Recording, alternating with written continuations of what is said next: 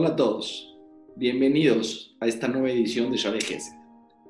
El mensaje de esta semana está impresionante. En una ocasión le preguntaron a Rav Steinman que por qué el lobo está considerado uno de los animales más peligrosos que hay. ¿Por qué la pregunta? Porque a pesar que se come a los corderitos, dijo hay algo muy interesante, hay un fenómeno muy interesante que pasa con los lobos. Los lobos solamente se comen a los corderitos machos, a las hembras no las matan. Y no solamente eso, solamente atacan a los corderitos en el momento que ellos perciben que el corderito levanta la vista y los ve, ellos perciben que los están viendo porque los quieren atacar. Entonces, antes que los ataquen a ellos, ellos reaccionan y van y atacan. Le preguntaron a Esteban, en verdad los lobos solamente lo hacen por defensa personal no son animales asesinos agresivos. ¿Por qué se puso un animal tan peligroso? Se están defendiendo, pobrecitos. Dijo Rostema, les voy a explicar. Lobo, es verdad, solamente ataca a los varones solamente ataca cuando lo están viendo. Pero en verdad, el corderito cuando levanta la vista, ni siquiera percibe que está el lobo. El lobo está escondido, ni siquiera percibe ahí que hay un lobo. Levanta la vista muchas veces porque quiere ver dónde está el ganado, porque quiere ver dónde hay más pasto para comer. Ni siquiera el corderito percibe que hay un lobo por ahí. El lobo, cuando ve que el corderito levanta los ojos, no se puede imaginar otra cosa, sino únicamente que lo están viendo a él. No nada más se imagina que lo están viendo a él, se imagina que lo van a atacar. Dijo, el lobo es un animal muy peligroso porque interpreta cualquier movimiento del corderito que es hacia él y en contra de él.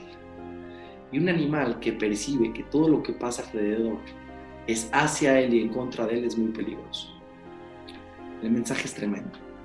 Muchas veces las personas que están alrededor de nosotros, nuestras parejas, nuestros hijos, nuestros papás, nuestros socios, cualquier persona que está junto a nosotros, dice algún comentario o hace alguna mirada o un gesto y nosotros percibimos que todo lo que pasa a nuestro alrededor tiene que ver con nosotros y muchas veces lo interpretamos que es contra nosotros.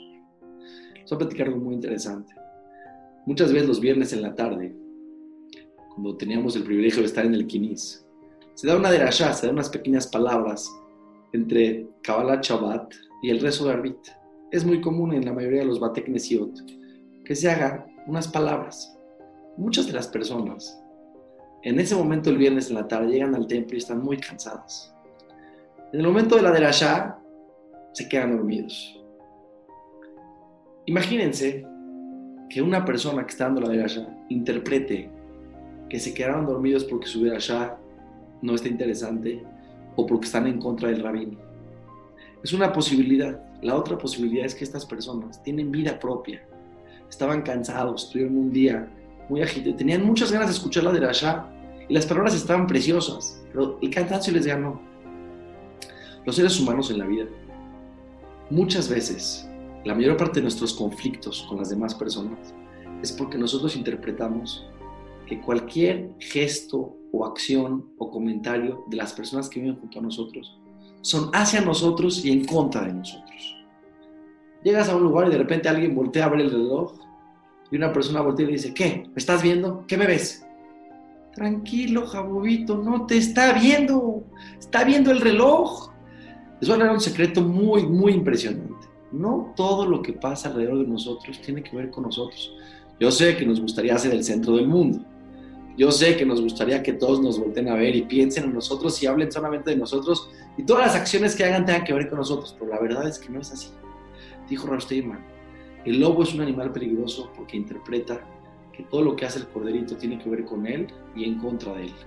Hay muchas personas peligrosas que interpretan que todo lo que pasa alrededor tiene que ver con nosotros y en contra de nosotros. Demos el derecho a otros seres humanos de existir.